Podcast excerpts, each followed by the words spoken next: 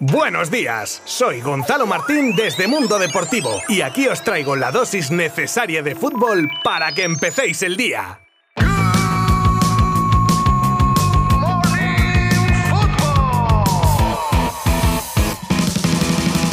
Hoy tenemos jornada de Champions, pero antes vamos a cerrar la de la Liga con los dos partidos que se jugaban ayer lunes entre Rayo y Celta, que empataban a cero, y Levante y Granada, que terminaba con un buen repaso del equipo nazarí, que olió sangre de un Levante en horas bajas. Y ahora sí, la Champions. Por supuesto que se juegan hasta ocho partidos en el día de hoy, y claro está, nos vamos a centrar en los que competen a los equipos españoles, con especial atención al partido que juega el Barcelona en Kiev a las 9 de la noche y en el que se juega el todo por el todo en esta edición de la Champions y en el que lo único que tiene que valer es ganar o ganar, por lo civil o por lo criminal, pero ganar. La buena noticia es que Sergi recupera efectivos y muy valiosos, ya que están recuperados de sus respectivos problemas Ansu Fati, Frankie de Jong, Araujo y Ousmane Dembélé, que vuelve a una convocatoria tras su larga lesión y podría dar un toque de aire fresco al ataque culé. Además, teniendo en cuenta la mala noticia del Kun Agüero, que se ha de someter a un tratamiento para sus problemas cardiológicos, como así lo ha confirmado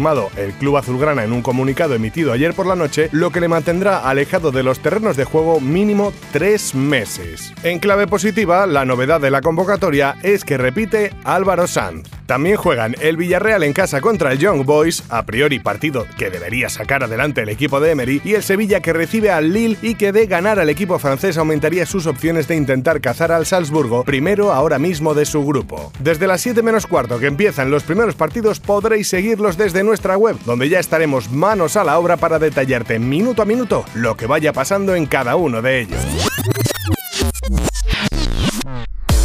Escuchad atentamente porque no tienen desperdicio las palabras de Leo Messi en una reciente entrevista sobre su salida del Barça y con recadito a la porta, entre otras cosas. La verdad que como yo expliqué en mi salida, hice todo lo posible por, por quedarme, nunca en ningún momento se me pidió que, que jugara gratis, se me pidió que me rebajara el sueldo el 50% y, y, lo hice sin ningún problema. Estábamos a disposición de, de, ayudar al club, la gana y el deseo mío y de mi familia era, era quedarnos ahí y la verdad que nadie me pidió jugar gratis, pero al mismo tiempo me parece que está fuera de lugar la palabra que dijo el presidente y me dolieron porque creo que no tiene necesidad de, de decir eso, es como sacarse la pelota de encima y, no asumir su, su y no hacerse cargo de, de, las cosas y hace pensar a la gente o, o genera un tipo de, de, duda que creo que no, no me lo merezco. Aunque no se trate de buscar malos o buenos, y más a toro pasado, ¿del lado de quién os posicionáis en todo esto? ¿Del Barça barra Laporta o de Leo Messi? Si queréis podéis dejar vuestra opinión en nuestras redes sociales mencionando a Good Morning Football.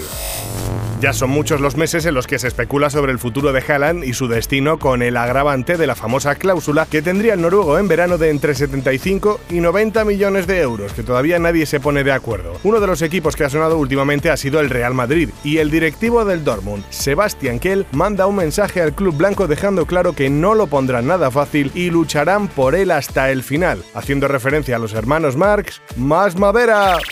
Ayer os contaba cómo parte de la directiva del PSG se estaba planteando la rescisión del contrato de Ramos, ya que no confían en un regreso óptimo del de Camas. Pues hoy sale a la luz una cláusula de dicho contrato que impediría tal escenario, ya que durante la lesión el jugador se encontraría en periodo protegido, y de echar con cajas destempladas al central, el club se expondría a una dura sanción de dos periodos sin poder inscribir jugadores en Francia y Europa. Uno que sí podría ser destituido, y de hecho ya está en su casa, muy probablemente por cierto escuchando este podcast de Good Morning Football, ha sido Nuno Espíritu Santo, que sale del banquillo del Tottenham al que deja en novena posición. Todo hace indicar que Daniel Levy estaría en conversaciones avanzadas con Antonio Conte para hacerse cargo de los Spurs.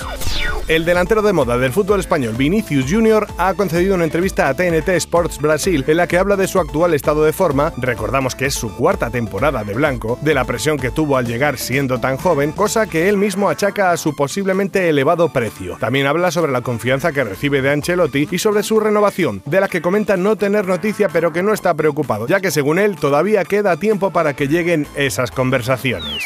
Tras la victoria del Atlético de Madrid ante el Betis, el Cholo reconoció haber encontrado al Griezmann que fueron a buscar. Y cierto es que si cuando regresó no dio la talla, va de nuevo cogiendo el ritmo del equipo rojiblanco y empieza a resurgir de sus cenizas con goles y buen juego. Pieza importante sin duda para las aspiraciones de los colchoneros en llegar lejos en las competiciones que disputan. Y terminamos por hoy con un peculiar récord del mundo que podría batir un equipo español, concretamente el Real Zaragoza, que con su noveno empate consecutivo está a una sola X en la quiniela más para alcanzar al actual poseedor de dicho récord, el Racing de Avellaneda argentino.